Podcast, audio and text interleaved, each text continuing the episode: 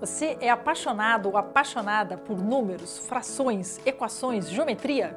Você adoraria dar aula sobre isso, mas a sua graduação foi em outra coisa?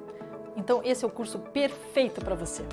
Em apenas um ano, você adquire a certificação pedagógica necessária para se tornar um professor na área de matemática e vai estar pronto para promover uma aprendizagem significativa e conectada com a realidade do Brasil. As disciplinas do curso promovem a preparação para ser um educador. Por exemplo, Psicologia da Educação. Essa disciplina vai te mostrar como reconhecer as diferentes maneiras com que os alunos aprendem. Outra disciplina, Didática e Planejamento de Aulas. O nome de estudo, né? Você também vai conhecer um pouco das políticas públicas e de legislação educacional. Vai aprender a lidar com cenários de diversidade em sala de aula e vai ter contato com práticas pedagógicas bem contemporâneas.